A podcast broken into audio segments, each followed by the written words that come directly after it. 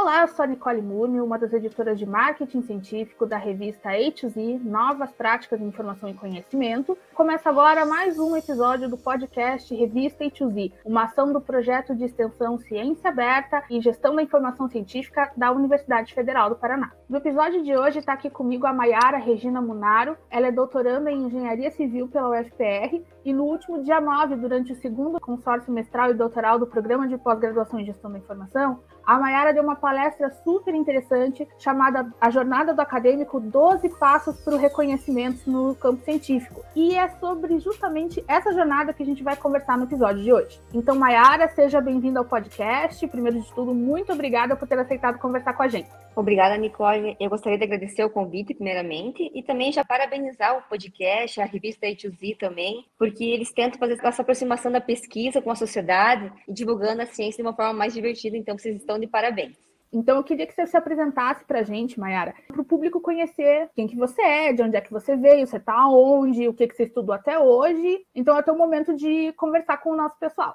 Bom, então eu sou uma menina que vem do interior do Paraná, tá aqui em Curitiba, que começou a graduação aqui e continuou aqui. Eu já me considero uma pessoa urbana e uhum. acho que antes de mais nada, a Mayara é uma curiosa nata. Estou sempre em busca do novo, descobrir coisas novas. Sou apaixonada por literatura, só funciono com música, tenho uma playlist para tudo. Adoro correr, treinar, sou quase uma designer de interiores, de tanto que eu vejo revistas de decoração. E Aquele painel no Pinterest, né? Adoro. Altos painéis no Pinterest. E estou cada vez mais fascinada pela podosfera. Então, eu estou cada vez descobrindo mais. O, o podcast de vocês eu escuto pra caramba e tem muitos outros que eu estou descobrindo também. Que bom, obrigada. A gente trabalha para isso. Então, aposto que muita gente se identificou com muita coisa, né? A curiosidade nata do cientista, as playlists, pastinha no Pinterest. Então, sobre esse processo, né, da jornada do acadêmico, esses passos para o reconhecimento científico, né, foi o tema da tua palestra, queria que você contasse um pouquinho como que foi essa ideia e esse processo de justamente preparar essa conversa e que história é essa da jornada, como é que veio isso para você? Então, na verdade, essa palestra surgiu de um convite da professora Maria do Carmo apresentar sobre esse processo de publicação, né, de submissão e publicação de artigos. Acima de tudo, esse, esse é um processo um pouco burocrático, eu acredito, né? Então, eu queria trazer isso de uma forma mais leve, mais dinâmica e também que chamasse mais atenção. E uhum. como eu tenho essa paixão por literatura, por storytelling, e eu acho que acima de tudo, eu tento aproximar essas duas áreas. Eu sei que é, o mundo científico, o mundo acadêmico tem todo esse rigor sistemático e científico, mas acima de tudo, nós também queremos transmitir uma mensagem, contar a nossa história. Nós temos nossos personagens, nós temos nossos materiais e métodos que contam, né, esse processo e o nosso desenvolvimento como acadêmico. Eu quis tentar aproximar essa questão da jornada do herói, que uhum. a gente conhece essa jornada de 12 passos através de vários contos e vários filmes, né, da DC Comics, da Marvel, enfim, nossos super-heróis que, que seguem bem certinho esse padrão. E eu quis mostrar que nós também temos um processo, e esse processo pode ser similar à jornada do herói. E antes de mais nada, também, um dos pontos que eu quis ressaltar com essa aproximação entre a jornada do herói com o mundo científico é mostrar que a gente faz ciência e a ciência às vezes é um pouco subvalorizada né, no nosso meio, né, no nosso país principalmente. E às vezes as pessoas falam: ah, mas você só estuda? Não, não! A gente né, super desenvolve pesquisa, a gente divulga ciência, e é um trabalho como qualquer outro, às vezes muito mais rigoroso, que exige muito mais dedicação, muitas horas de estudo. Então, eu quis mostrar realmente que o pesquisador também é um herói. Então, é, é trazer um pouco essa provocação, e daí surgiu essa questão, né? E deu muito certo, porque assim como o Jornada do Herói é um processo cíclico, nós, como pesquisadores, desde o nosso desenvolvimento de pesquisa, estabelecer um problema, desenvolver um método, começar a escrever o artigo e processo de submissão, também é um método cíclico. Então, eu acho que daí casou muito bem as ideias e por isso surgiu essa questão da jornada do acadêmico e os 12 passos para a publicação. É, gente, ciência no Brasil é coisa de super-herói, hein? Então, já que a gente entrou no mérito dos 12 passos, quais são, não sei se você consegue resumir, quais são esses 12 passos para o reconhecimento, né? Esse ciclo que a gente passa toda vez que desenvolve um trabalho, desenvolve um artigo. E o que, que significa esse reconhecimento, né? Uma palavra forte, tem vários sentidos dependendo da pessoa. Então, quais são os passos da jornada e o, e o que é esse reconhecimento que a gente espera encontrar no final? É uma ótima questão, Nicole, porque antes de mais nada eu gostaria de esclarecer o que é um artigo científico. Porque às vezes as pessoas falam que é um artigo é uma coisa inacessível para a sociedade comum, assim, mas não, porque nada mais é do que um relato da nossa pesquisa, né? De todo um trabalho que a gente desenvolveu durante meses ou até anos. E claro que ele tem uma estrutura para ser aceito, né? Com introdução, material, método, discussão e conclusão. Ele tem toda uma, uma linguagem um pouco mais formal, mas não é para ser inacessível. Então, antes de mais nada, é isso. E vou começar com o final da pergunta, falando sobre essa questão do reconhecimento científico. Todo pesquisador, ele quer que a sua pesquisa tenha relevância. Não que a, a, o objetivo do pesquisador seja a publicação científica. Não, não é essa a questão. Mas é, a ideia é que a, a, publicação seja uma consequência de uma boa pesquisa, de um processo Verdade. bem desenvolvido, de um método bem desenvolvido, de uma discussão bem elaborada, com relevância e atualidade. Então, esse reconhecimento vai chegar a partir do momento que eu faça uma pesquisa com qualidade e que essa pesquisa, então, ela vai ter relevância para o mundo científico, que é, digamos, essa publicação em periódicos, tanto nacionais quanto internacionais, que a ideia realmente é que ela dialogue, que ela amplie a discussão sobre o teu ponto, sobre a tua pesquisa. Eu acho que é isso o reconhecimento, né, realmente. Abrilhantar todo esse teu processo de pesquisa que você fez um bom trabalho. Então, essa é questão de reconhecimento, no meu ponto de vista. É assim, é porque a gente não faz pesquisa para publicar, a gente faz pesquisa para desenvolver, para ter relevância realmente. E sobre esses 12 passos, então, eu tentei assimilar muito certinho sobre a jornada do herói. Então, começa assim: o primeiro passo, digamos, é o status quo, que é o pesquisador começando, né, se ambientando no seu mundo de pesquisa, sobre o seu tema, sobre os periódicos que publicam sobre esse tema. Daí, o segundo passo é, digamos, a definição de um problema de pesquisa. O que, nós tentamos resolver? Né? Nós tentamos responder perguntas. E um bom pesquisador é aquele que faz boas perguntas. Então, Sim. essa, antes de mais nada, é essa questão. Daí, a partir do momento que você define um problema, é o terceiro passo, começa a surgir essa insegurança inicial. Porque são muitas perguntas. Qual que é o método que eu vou abordar? Qual que é o tipo de revisão que eu vou ter? Se eu vou ter amostra, o tamanho da amostra, qual que é o tipo de amostra? Se eu vou precisar de comprometimento de ética, outras licenças, eu vou precisar de laboratório ou não? Enfim, são muitas questões que conforme a área do pesquisador e o problema, ele precisa definir. Então, uhum. a partir desse momento, então o pesquisador meio que trava, né? Ele tem essa insegurança inicial para responder. Então, partimos para o quarto passo, que daí é o encontro com o orientador, que é, digamos, é o encontro com o mentor, que ele vai orientar melhor. E nesse caso, não precisa ser só o orientador, pode ser outros pesquisadores, outros professores, grupo de pesquisa, enfim, que vão ajudar a nortear o pesquisador realmente, porque, acima de tudo, é importante mostrar que a pesquisa não é algo individual, solitário. Mas não, é um, é um, processo que envolve muitas pessoas, muitos métodos, são muitas revisões, então não pode ser solitário, realmente. Então, esse nosso herói pesquisador, ele precisa dessa ajudinha com o orientador ou com outros pesquisadores. A partir desse momento, então, vamos para o quinto passo, que é o comprometimento realmente com a pesquisa. Então, nesse momento, o herói já está definido bem certinho o problema, qual que vai ser o método vai ser abordado. Então ele já começa a se dedicar a fundo à pesquisa e já começa então a montar realmente o artigo, definindo a estrutura dele, qual vai ser a revisão bibliográfica, vendo bem certinho quais vão ser os experimentos, os resultados que você vai discutindo, melhorando a discussão. Enfim, ele vai estruturar realmente todo o artigo, a introdução, a metodologia, né? resultados, discussão e a conclusão. Então, nosso herói já tem nosso, a primeira versão do artigo, né? Mais ou menos isso. Daí, depois, uhum. o próximo passo, começa, digamos, é, o sexto, é as incertezas e a síndrome do impostor, que eu acho que todos nós temos, né, Nicole? Porque, acima de tudo, o pesquisador, além de fazer as disciplinas, fazer a tua pesquisa, colaborar no grupo de pesquisa, ele tem a vida pessoal, são muitos pratinhos que precisa equilibrar, e realmente né, nós estamos num contexto pandêmico que eu acho que ressalta muitas coisas, evidencia muitos sentimentos também, e essa questão da síndrome do impostor, eu acho que ela é muito pertinente para nós, no nosso cenário atual, realmente, onde que a ciência, a academia está sendo muito colocada em prova, com muitos cortes de verba, enfim, isso é uma questão muito importante a mencionar. E também, às vezes, é, nós temos essa questão que parece que a pesquisa, o pesquisador brasileiro é inferior ao pesquisador internacional.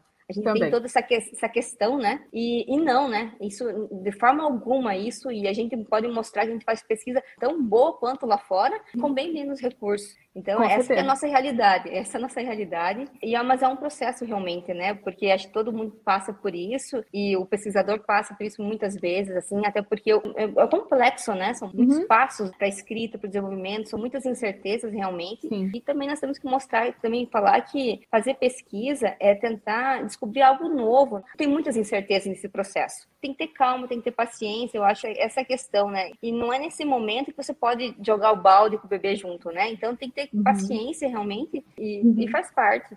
Eu sei que a gente ainda está só na metade da jornada, mas acho que esse meio, que eu acho que talvez seja o ponto mais crítico do ciclo, é bom a gente enfatizar, porque, é como você falou, a gente aqui no Brasil, a gente ainda tem várias circunstâncias específicas que parece que meio que jogam contra. Quando, de repente, o sistema político, a sociedade, as próprias circunstâncias questionam ou então diminuem a ciência e o fazer científico, é muito mais fácil. É, parece que esse abalo que a gente sente, às vezes, dentro da gente, essa sensação de impostor é muito maior, porque parece que o ambiente reforça isso. Como a gente está falando aqui muitas vezes para jovens pesquisadores, então doutorandos como nós duas, mestrandos, ou então que já se formaram e estão caminhando em direção ao reconhecimento, a terem um, um corpo de trabalho, enfim, um, um, currículo mais extenso, acho que é importante a gente oferecer esse insight sobre essas circunstâncias, sobre esse momento atual, enfim, desmistificar um pouco essa questão de que é normal, às vezes, se sentir inadequado. Não é bom, mas é normal, e que muitas vezes são vários fatores, não é você que de repente está errado ou não é suficiente, é um todo, é uma, é uma coisa muito maior que, como é da jornada do herói, é preciso superar, né?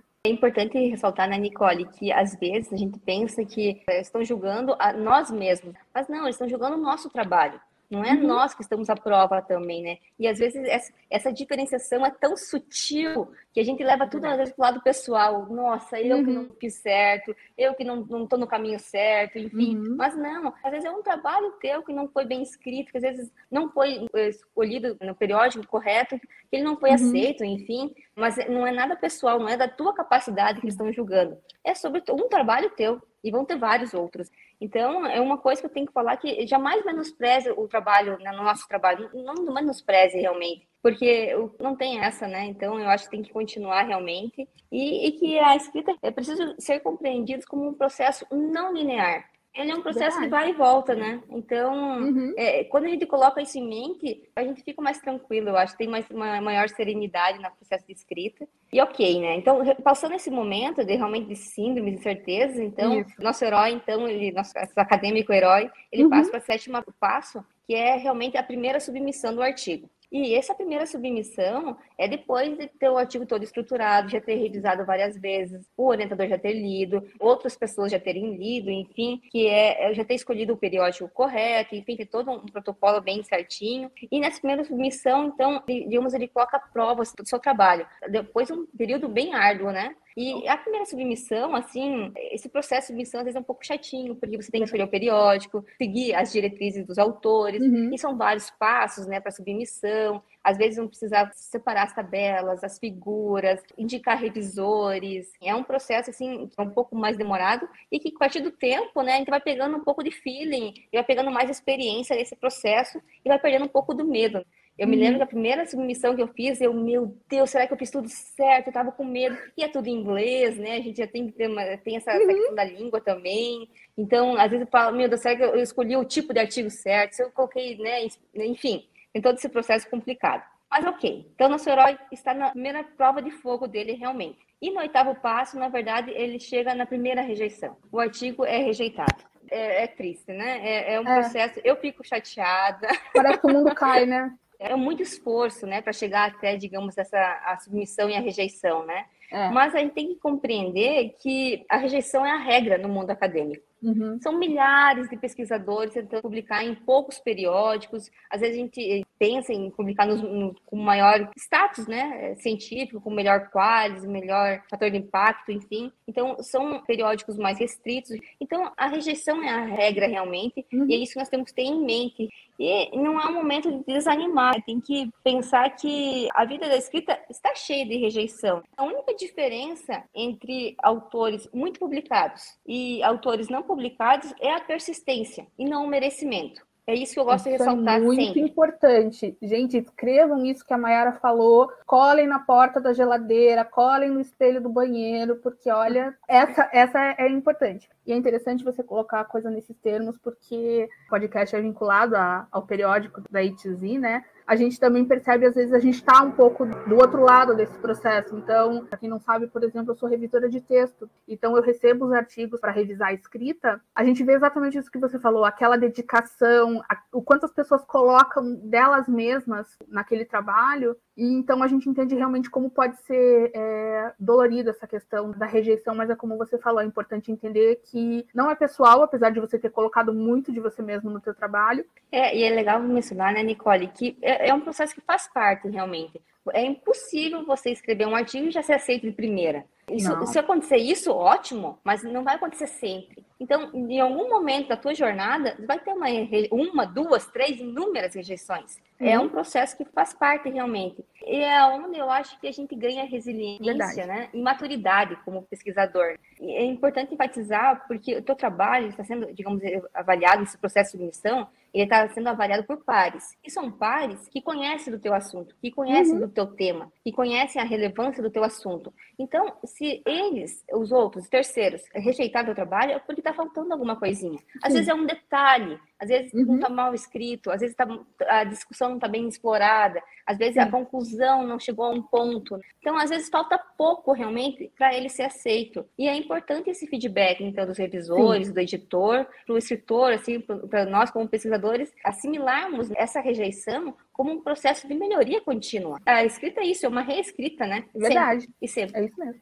E até porque você nunca termina um artigo, né? Toda vez que você termina, você tem sempre alguma correção para fazer. É alguma coisa da gramática ou alguma ideia que você muda. Eu gosto de refletir que a escrita é um processo de, é uma forma de pensar. E nós estamos sempre mudando. Eu gosto de pensar, é um artigo que eu, digamos, eu publiquei ano passado, eu olhando ele hoje, eu faria diferente, porque eu já estou com outra cabeça. E é legal mencionar também, Nicole, que a rejeição, às vezes, tem são três grandes motivos. Às vezes é o formato né, do artigo, se você não seguiu as diretrizes né, uhum. do, do, periódico, isso é importante. Se eles falam que tem que ser 8 mil palavras, são 8 mil palavras, já não força essa questão. Uhum. Essa questão também do escopo e do público do periódico, e também essa questão da, da relevância, né? Se realmente tem relevância o teu Sim. artigo. E eu acho que também é uma questão que ah, não existe artigo relevante per se, né, em si. A relevância tem muito a ver, então, essa questão com o público que você pretende atingir, é, se os autores com os quais você está debatendo, e se a bibliografia específica serve de base comum para a discussão, né, entre você e o mundo lá fora. Então, isso é muito importante. E toda vez que você também recebe uma rejeição, tem muitos comentários dos revisores, dos editores, que vão, às vezes, até aprimorar muito mais seu trabalho. É muito importante. Eu acho que nós temos que valorizar muito esse trabalho dos revisores. Eles estão gastando o tempo deles, não é gastando, uhum. mas enfim, eles reservam esse tempo deles. Muitas vezes não são pagos para isso, né? Uhum. E eles tendo contribuir, às vezes, de forma absurda, assim, eles leem todo o artigo. Às vezes, claro, nós temos essa dificuldade de escrever em inglês, eles têm a paciência de ler com um inglês assim, não tão correto, tão redondinho.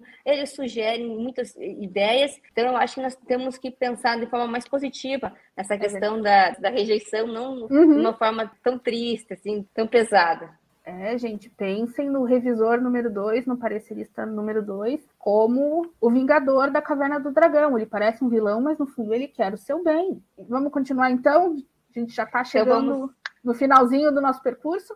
Então, depois dessa primeira grande derrota, então, do nosso herói, é o momento, então, do nono passo. São reflexões e um novo fôlego. É o momento de refletir aonde você errou, aonde você precisa melhorar, anotar os, os feedbacks dos editores, tentar absorver toda essa fase, dar um tempo. Eu sempre, quando recebo uma rejeição, eu fico chateada de primeira, claro, é, sou humana, mas assim, eu deixo uma semana, duas, baixar um pouco a poeira, daí eu releio o artigo, releio os comentários, daí eu começo a ver realmente a mudança vai ser necessária, eu absorvo tudo isso, mudo o que preciso, reescrevo grandes partes do artigo às vezes, e a partir desse momento a gente ressubmete o artigo realmente, né? Então, é, ok, é, faz parte do processo. Então, a partir dessa reflexão, a gente vai para o décimo passo, que é a reescrita do artigo. É o caminho de volta, praticamente, do nosso herói. Mais resiliente, mais preparado e com um artigo, às vezes, de mais relevância e de mais peso para alcançar esse reconhecimento. E a partir desse momento, então, é muito importante tentar absorver bem certinho a resposta dos editores. Tem que responder as perguntas deles e tem que colocar num documento é, muito organizadinho, formal, tentar acatar todas as respostas, tentar atender tudo que eles pedem, as sugestões, porque tem que deixar bem claro para eles que você tem comprometimento com essa pesquisa. E essa é uma parte de reconhecimento e que você valoriza o trabalho deles. A partir desse momento, então, depois disso, que você reescreve esse artigo, o décimo primeiro passo, que é a nova ressubmissão que aqui eu acho que é ponto alto da história do nosso herói. Ele realmente vê se toda essa questão, todo esse processo, todo esse feedback que ele recebeu, ele vai ter esse mesmo esse reconhecimento, ele vai ter um retorno sobre isso. E eu gosto de sempre deixar claro assim algumas dicas importantes, assim,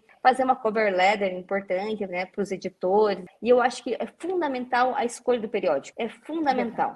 E, e, uma coisa que eu gosto, eu quero mencionar até, Nicole, não, uhum. não existe regra nesse processo, né, da jornada do acadêmico. Tem pessoas que falam que, ah, eu escrevo já pensando num periódico. Eu não, eu nunca fiz isso. Eu penso primeiro em escrever um bom artigo, fazer uma boa pesquisa. A partir Sim. do momento que eu tenho um artigo finalizado, que eu acho que ele está coerente, que ele está bom, daí que eu penso num periódico, o que vai conversar, dialogar melhor com o meu artigo. Eu acho isso é importante porque o nosso objetivo não é a publicação, é a boa pesquisa. Ponto. Sim, né?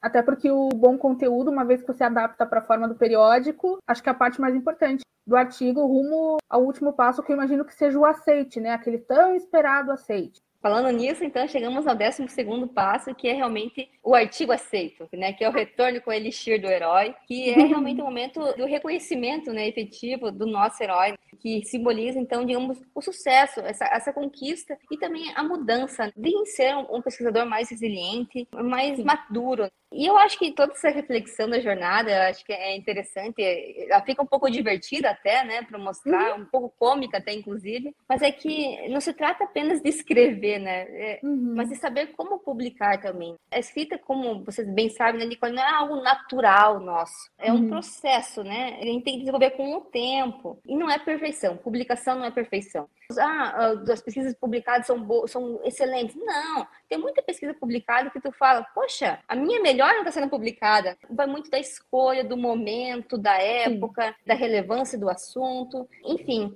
pesquisa é um método, é um conjunto de rigor sistemático, científico, é um caminho para você chegar a um determinado fim. Acima de tudo é isso. Não é, ah, eu não faço pesquisa para desenvolver um novo carro ou um novo app, um novo software. Não. Isso são artefatos tecnológicos. A pesquisa é método. É sobre método, é sobre saber pesquisar, sobre prestigiar esse processo. E é o que a jornada realmente quer mostrar também é uma questão que é apenas na, na, perseverança, né? Nessa continuação, você desenvolve as melhores habilidades para escrita e para leitura também científica é um percurso longo, como a gente a está conversando até agora sobre isso, mas acho que no final é muito gratificante. Acho que a sensação de ter o artigo publicado, vem o reconhecimento imediato, aquela sensação de vitória, mas acho que mais importante que isso é que a gente fez a nossa contribuição e vai continuar fazendo a nossa contribuição no sentido de adicionar um pedacinho, um tijolinho, enfim, para esse contínuo que é a ciência no nosso campo, a ciência de forma geral. Eu acho que no fim das contas é isso que a gente aspira a conseguir, é deixar as nossas pequenas contribuições ao longo do nosso caminho, ao longo da nossa carreira.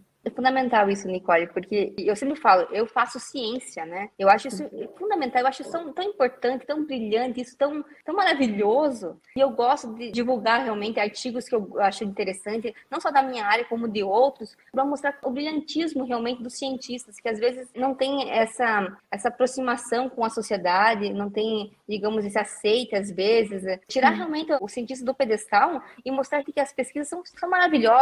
E eu já escutei muitas vezes, nós como doutoras, doutorandas, né, já escutamos vezes, ah, mas vocês pesquisam coisas muito, muito específicas que não, vão, não vai ter atuação pois no é. mercado, que não vai ter, é. mas, mas não, né? Porque é não. muito importante essa ciência de base, essa ciência no início, para desenvolver coisas depois mais aplicadas, né? Com certeza, Sim. se nós não tivéssemos uma ciência de base bem desenvolvida, nós não teríamos desenvolvido a vacina do Covid em menos de um ano. Exatamente. Então, tem que valorizar muito essa questão do processo científico e das Sim. pesquisas acadêmicas. É, como você falou, ciência é maravilhoso, gente. Você, jovem pesquisador, ou até pesquisador maduro, que já tem reconhecimento está nessa mais tempo, não esqueça, ciência é um negócio maravilhoso. Mas agora, porque o podcast sempre sai na sexta-feira, a gente vai descontrair um pouquinho. Eu queria perguntar para a Mayara quem é você fora da pesquisa, fora desse universo, fora de ser super-heroína, quem é você na vida, o que, que você gosta de fazer no seu tempo livre, seus hobbies, o que, que o seu Lattes não fala sobre você nos meus momentos livres, eu estou sempre lendo alguma coisa, ou escutando uma música, ou escutando um podcast, e eu estou quase treinando para ser atleta, né? Então eu estou sempre treinando, ou correndo, ou fazendo pilates, ou fazendo natação. Eu estou sempre uhum. descobrindo coisas novas. Faz duas semanas eu comecei a fazer japonês, então eu estou sempre aprendendo coisas novas. Estou muito eclética, realmente, Nicole, então eu gosto disso. Fora do Lattes, eu sou uma, uma curiosa nata. Nossa, ela tá fazendo, ela tá fazendo japonês. A gente aqui se esforçando para cumprir os prazos e ela foi fazer japonês. É, super heroína é outra coisa. Então, você falou que você gosta de literatura, música, podcast, então agora é o seu momento de brilhar. Aproveite que esse podcast sai sexta-feira e indique para mim, para nós, para o nosso público, as suas sugestões culturais. Qualquer assunto, livro, filme, curso, podcast, qualquer coisa para o pessoal aproveitar quando tiver um tempinho, né? Aproveitar que o semestre está acabando, pelo menos a gente espera. Então, deixa aí as suas sugestões. Adorei que esse é meu momento. Então, vai ser um momento temático e um não temático. Eu vou sugerir é a escuta do podcast Nada Sei, que é um podcast da rede B9. Ele mostra as diferentes formas que a gente aprende. Tem pessoas que aprendem mais escutando, fazendo, é, lendo, interpretando, enfim, as diferentes formas que a gente assimila o nosso aprendizado. E eu achei muito fantástico a gente refletir, porque desde criança, às vezes a gente está muito subjugada só à leitura ou só à repetição, mas não, tem pessoas que aprendem interpretando, se movimentando, escutando, enfim, ele achei muito legal refletir sobre isso. Então, o podcast Nada Sei da Rede B9. Fora da temática, então, eu gostaria de indicar um livro que eu li recentemente, que se chama A Ausência que Seremos, do Hector Abad. Ele é um uhum. escritor colombiano e esse livro me tocou de diferentes formas. O escritor ele faz uma biografia do próprio pai, que foi um médico sanitarista muito importante na Colômbia, foi morto, né? O livro reflete primeiro essa questão de, de como a gente é o reflexo da nossa criação. Nós refletimos muito os nossos pais, né? Nós repetimos cada vez os passos dos nossos pais e o livro traz isso de uma forma muito positiva, porque esse filho ele é, o pai dele é um herói para ele e é muito legal essa reflexão dessa nossa valorização dos nossos pais e também essa questão do título, como já falo, né, a ausência que seremos. Esse livro fala muito sobre o luto. E nós, nesses últimos dois anos, vivemos muito é, o luto, né, de diferentes formas, né, um, um luto individual, um luto coletivo, enfim, ainda estamos passando por isso. Esse livro me tocou muito, realmente, me emocionou de diferentes formas, tanto por esses dois aspectos, a relação de pai e filho e essa questão do luto. Fica essa indicação também do livro A Ausência que Seremos, de Hector Abad.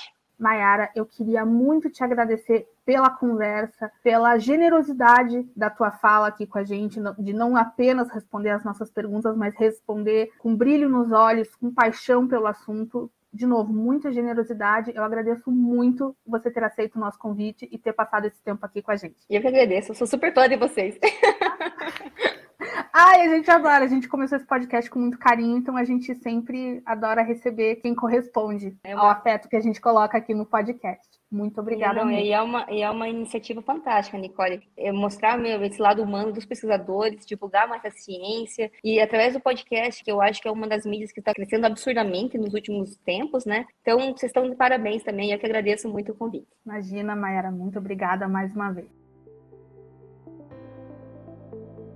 E a gente chega ao fim de mais um podcast Revista ITZ, uma ação do projeto de extensão Ciência Aberta e Gestão da Informação Científica da Universidade Federal do Paraná. Na descrição estão os contatos da Maiara, o link para assistir na íntegra a palestra que ela deu no nosso segundo consórcio mestral e doutoral do programa de pós-graduação em Gestão da Informação. E na descrição do episódio também estão os links para você acessar a nossa revista ITZ, o periódico científico interdisciplinar do PTGGI da Universidade Federal do Paraná. A revista ITZ também tem site, está presente nas mídias sociais, Twitter, Instagram, Facebook, tudo arroba revista ITZ. E esse podcast também está disponível no YouTube e nos 13 maiores agregadores de áudio. Basta procurar por Revista ITZ. Eu sou a Nicole Múmio e a gente se vê no próximo episódio. Até mais!